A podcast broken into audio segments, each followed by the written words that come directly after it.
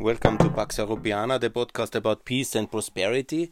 And this is part of the um, reforming of Upper Austria, but it's uh, about the debate for everywhere and anywhere because it's about uh, house usage, house and property usage.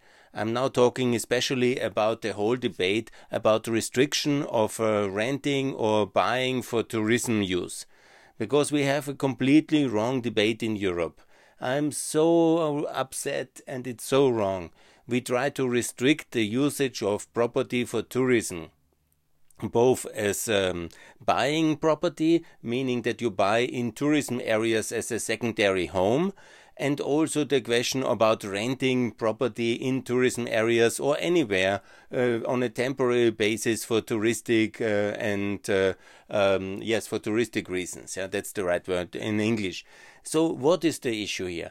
There is a socialism and confusion and the whole idea that tourism is bad and that property must be only for one purpose. No, that is so wrong. Property must be for all purposes every house should be as well a touristic asset. Every house as well, every, every apartment as well a touristic asset. I mean, let's be happy if somebody wants to rent it. Let's be happy if somebody has uh, takes the energy and the capital to invest in some place. Yeah? Why is all these restrictions? Why is all this idea I have to keep the capital out, I have to keep the foreigners out, I have to tell the people who have invested in a place? I mean, that's a huge investment. You buy a property, let's say that costs 200,000, 500,000, you know, maybe much more, maybe a bit less, but it's a lot of money for every European, no matter if it comes from Kosovo, from Ukraine, from Portugal, from Norway, let's say this is huge, uh, essential money. Either somebody has uh, inherited it, or bought it, or rents a property. It's a right, it's a very important right uh, that is then uh, curtailed by the municipalities because they design this is only for you privately to live. Otherwise, we will punish you hard and send you the police. And we will inspect uh, if you just use it for yourself and you don't put it on Airbnb or you don't um, use it in the time when you make holiday. Somebody else can maybe use these beautiful properties of yours. Or you have uh, basically also because property is quite an inflexible form of uh, of uh, investment. You probably have your children they are moving to another city to uh, to study. They um, you they were born in Linz like me. Then they go to Vienna. Why shall my parents not rent out a room? I mean, what's so bad about that? And why should the state forbid that? For example, I'm looking outside here now in the granite land and I see a lot of farmhouses, and very few of them offer bed and breakfast. I mean, it's outrageous. Because why? Because we don't want that. The public is against it. Huh? He makes some profit, the farmer, huh?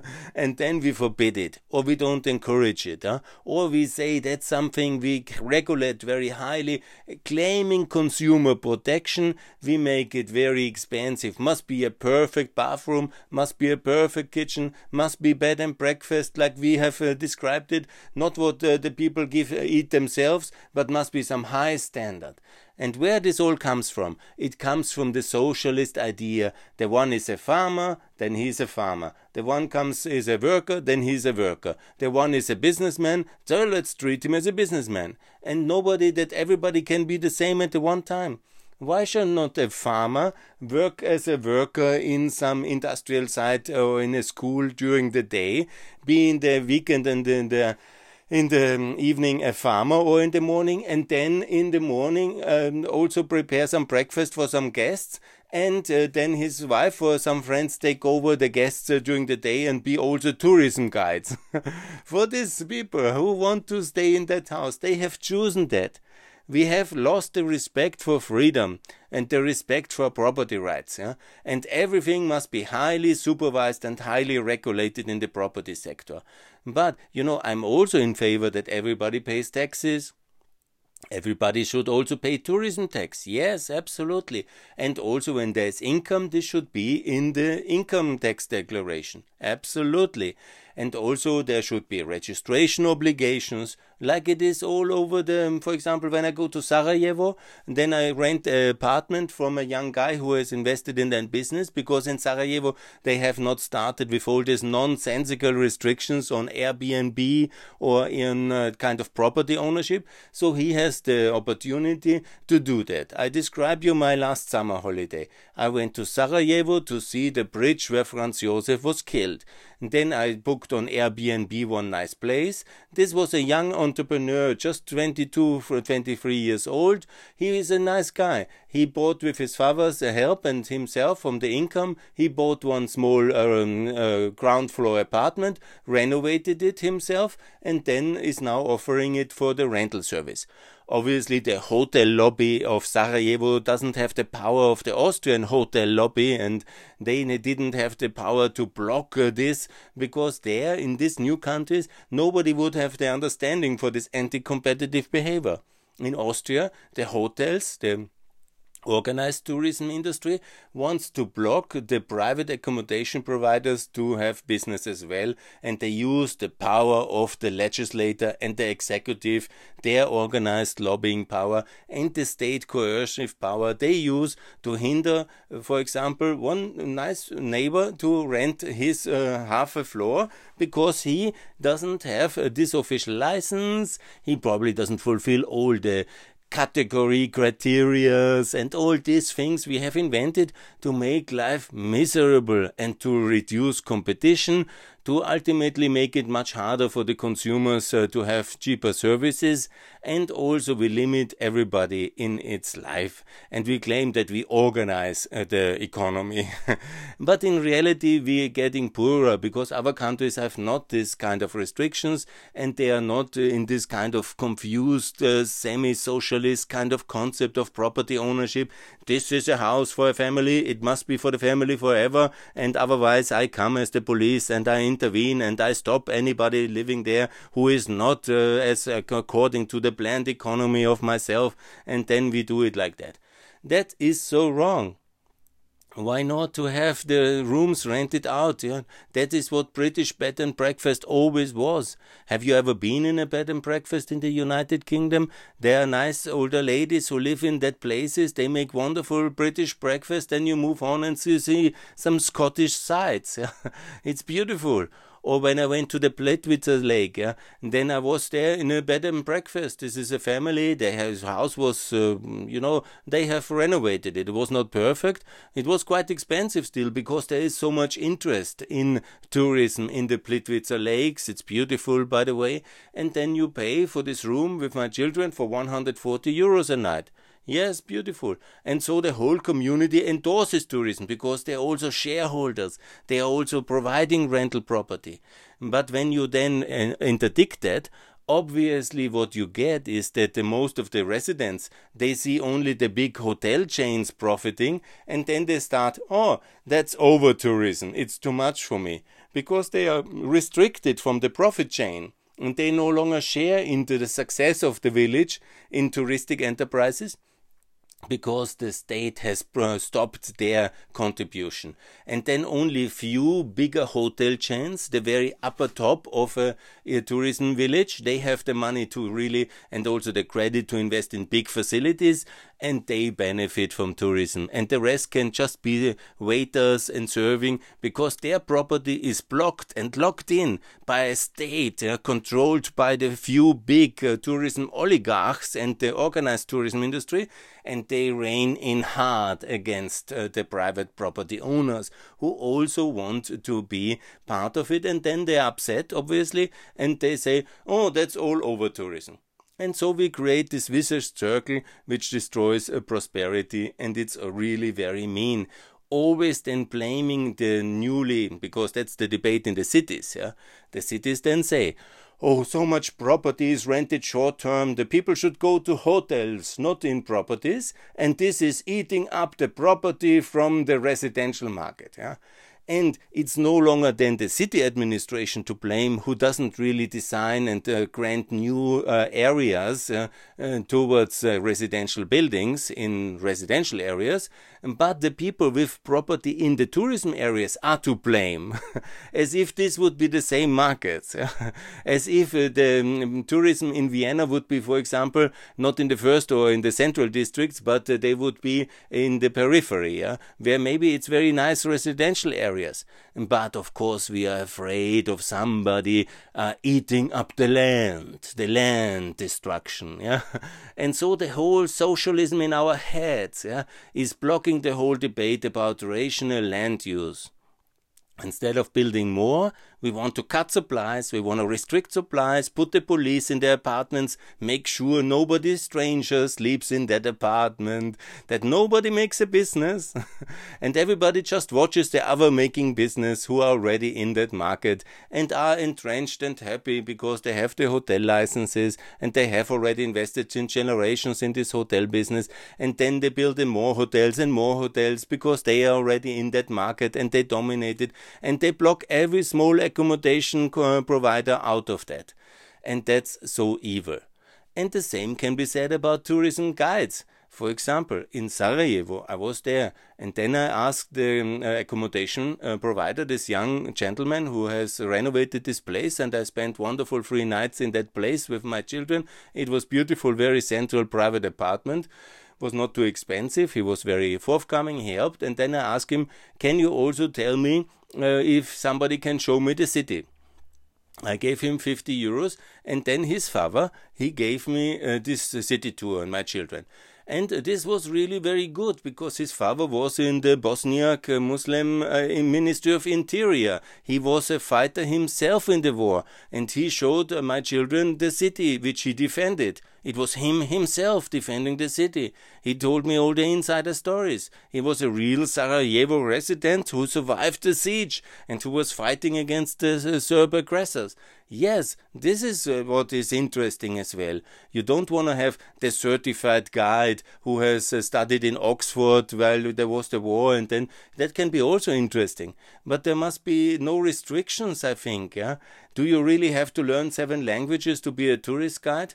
Can you not be the authentic local to do that business? The, eh, I'm eh, totally in favor of a touristic guide when you are in the street to have a badge and to say I'm a touristic guide when you do it for big tours. But cannot the owners of private accommodations and their families guide as well people throughout the city? Or do we have to punish them by the police and say, oh, you are illegal? Huh? I will, with the force of the law and with the police, crash hard against all private entrepreneurs who want to start things. Yeah? Because these are uh, on the starting line of the tourism business. They have one apartment, maybe next year he will buy another apartment, so the city will gradually uh, be uh, renovated, there will be much more accommodation, then he and his family have a good business, they will maybe want to live outside, they can renovate their family property, and you know, everybody profits. And the whole society is a stakeholder in the tourism industry. But no, this is dangerous. It's very dangerous. Uh, where will people live? Oh, that's the problem. Do you really care where people live? Yeah? Or do you care that this will be maybe more expensive? Yeah? But why it's getting more expensive? Because it's very unflexible way of usage. Yeah? And that's uh, the problem here. And to have property then rented out the whole year, really used, is much better for everybody. Let me enter the issue because we in Austria we are world famous for the restriction of uh, uh, secondary home residency in tourism relevant areas. Maybe some of you in the world will not know that, but in Salzburg, Tyrol, they think everybody from Germany and from America and from Japan wants to buy an alpine house, and then he will not use it the whole year, and that's very bad, and so we restrict it. So that means the force of the law. That means when somebody buys from Japan a house in Tyrol, for example, and we prove that he cannot uh, really use it permanently, then we have the right to take it away from him and at massive loss for the investor. So this is very bad. This is really evil power of the state. Yeah, I'm completely against that. It's a tragic kind of misconception of property rights, and it's completely wrong. So what should be done? If somebody wants to invest in an alpine house, uh, of course, you know, there are some areas where it's protected, you know, that's in high mountains, but I'm talking about the village, yeah? You know, he doesn't take it away. he doesn't steal it. it's just a property right and it should be protected obviously, you know, to keep uh, properties empty, yeah, that's not very good. You know, I'm also in favor of using property. It's good for the property to be used. It's better to have somebody to take care, and it should also not a lot of empty stuff. But how do we get this empty stuff? Because we make the usage very restricted. Again, the same hotel owners, they lobby against usage of private properties. They make long-term and short-term rental very complicated. You have to have a license to do it. The licenses are restricted. No, we don't want you. And so we don't want this uh, rental property. We don't want the foreign ownership. We restrict it. And then it's good. And when somebody, for example, says, I want to just live in the winter season in the mountains, the rest of the year I rent it out, but I want to live three months in the mountains, yeah, that is not possible. No, no, no, no, no, no, no. Then you cannot, it must be either or. Either you live there permanently, or you rent it out permanently, maximum 90 days, or something, you know everything is completely messed up in our system how to use property in the tourism area. It's completely wrong. Should somebody do that? Yes, it's fine, you know, let him use it as he wants. And obviously, what we should do is to have decent property taxes for everybody because it should be relatively expensive not to use property. And that's what I'm very much in favor. So, keeping property empty, and then you have to pay the property tax, which should be steep and decent because it's much better to raise the property tax and then to restrict things. Yeah, make it with the price and not with the law and the power to prohibit and the inspectors and this license system and this restriction system. Make it a bit more expensive for everybody to own property, and that's on a yearly basis. Then the communities can do the infrastructure. That's very good, and make also sure that when you have new plots of land, that all the infrastructure must be paid by the investor. Yes, there must be cost truth, the truth of the full costs must be included into the property packages. But there must be also real services, not just high property purchase taxes and then nothing for it, because that's often the case as well. So there must be decency in the usage and in the uh, whole situation and no to empty villages and cold beds. That's the term that is used. Yeah, but cold beds and empty villages are avoided by taxation, not by uh, zoning restrictions and very strict regulatory situation uh, with uh, police power to be supervised and with so much punishment, because that creates exactly the circumvention and that creates exactly the problems which we try to avoid. And let's be happy that somebody wants to put his um, money in a in a, mountain plot uh, in a mountain place. Yeah, it's very good, you know. And then it's also not true that this is rising the prices and then the poor people in the alpine villages cannot buy something look first of all it's not a right to buy for everybody yeah? it's not that you know that because you were born let's say in a mountain tyrolean alpbach village of skiing and everything is there expensive because of the high property value because it's really also touristic value that it's somehow your god-given right to own something there and most of the people who are from that villages anyhow have property there, so their parents get much richer because the land value is getting richer. And let's stay with the parents, or let's rent some part of the uh, plot from the parents, or divide the plot in parts, or the parents can sell something. This is anyhow the privileged people. And you know, it's true, it's a bit harder for the people who then move into the villages to work in the tourism industry. And uh, that's true. And it's also maybe uh, complicated and more expensive to buy for the families who then have many children and not enough land. Yeah, okay, but that's for everybody very difficult. You know how difficult it's buy to, to buy in Vienna? Do we do the same restriction for land ownership and property transfer and secondary homes in Vienna? Yes, the socialists in all parties, they want to do that, yeah? Restrict the Airbnb, restrict the secondary homes, yeah? restrict tourism, restrict the free movement of capital. That's basically what it is about, yeah? And always find excuses for restriction, for intervention, for limitation, for cutting supplies. And then you wonder when the prices increase for the available properties into the sky and by the way, you could also make better controls for money laundering and where some of this money is coming from, from Russia or from other oligarchic countries or from other countries where they don't pay taxes or from Austrians who don't uh, do tax payments via Luxembourg or Cyprus and then retransfer this into alpine properties. So what we need to do is some more good economics, yeah. And again, to come to the reason, every property should be as well a touristic asset. Every property should be a residential asset, and that depends on the property owner how he wants to use it. And the state should make it easy to rent, easy to sell, easy to use it, short term and long term and not to be this kind of I tell you what to do with your money, I tell you what to do with your house, I don't allow you to build, I don't allow you to use it, I restrict it, I tell you as the lawgiver, you have a family house and that's only for the family house and nothing else. And then I come with the police and I restrict it. Or you have a property in the center of Florence or of Gmunden, but you are not allowed to rent it out short term by Airbnb because we don't want it. And we are the socialists of all worlds united in all different parties. And we restrict whatever we can because some people in Vienna think like that, and then the people in Gmunden cannot rent for the tourism, and the hotel owner thinks it's good, and the property owner has the apartment empty in the winter or in the summer when he makes holiday himself.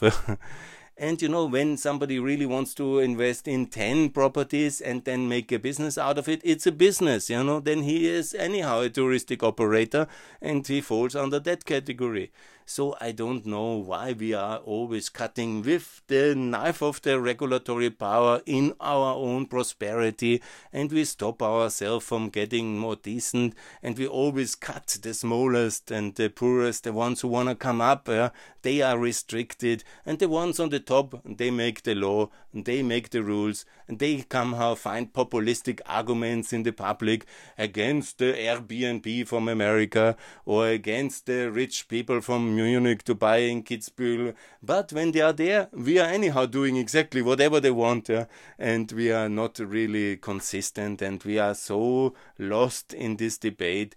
And whenever I watch television and I see it again in Salzburg, another restriction, yes, and uh, then we have caught some tourists, yeah. Where is the value and respect for the guest? Are we have we lost the value of hospitality? Have we lost the respect for the foreigner to come to a one touristic place and to be happy there? Didn't we learn in Corona that it's not God given that millions of people want to visit the Austrian Alps or Vienna? And now we have all these empty places. But you know, when I see then in the debate in Italy, yeah, we use it now to restrict even more. yeah, of course, the hotels owners want it because they are the powerful lobby towards the mayor, and they say cut the private out of the market, cut the private accommodation out of the market. Yeah? And our weak uh, political leaders, they always say, ah, that sounds good. Yes. Mm-hmm and then it uh, supposedly cuts the supply of residential property. Yeah, because the same people are not building and not putting new land to the market to allow building, or they're not really understanding that migration and population and prosperity pressures allow for more investments in property, but they limit with some kind of green populism the supply of new land, and then we have the mess. And this is totally wrong, and I call to change that. And that we have to more liberalize uh, the usage of property. Every house a touristic asset, every flat a touristic asset, every house as well a residential place. And if somebody wants to make a business there, whatever it is, yes, allow the garages to be innovation centers, allow the properties to be offices. And what's the state business? What I do with my property? you know, I cannot understand it. It's so alien to the idea of property and all these restrictions by municipalities and states uh, to limit the usage of property. It's so evil. and I call and I hope that there will be a change of mentality in Austria and uh, to open up the usage of property for exactly what the property owner wants to do, obviously on the basis of the law, but not on this basis of inter- intervention in the private rights of private property owners, because that's absolutely to be condemned, and that's a terrible thing. That then the uh, municipal inspectors come there and see if you're uh, renting on property, and they do it all over Germany, they do it all over Austria, and it's something I think disgusting, terrible, and wrong.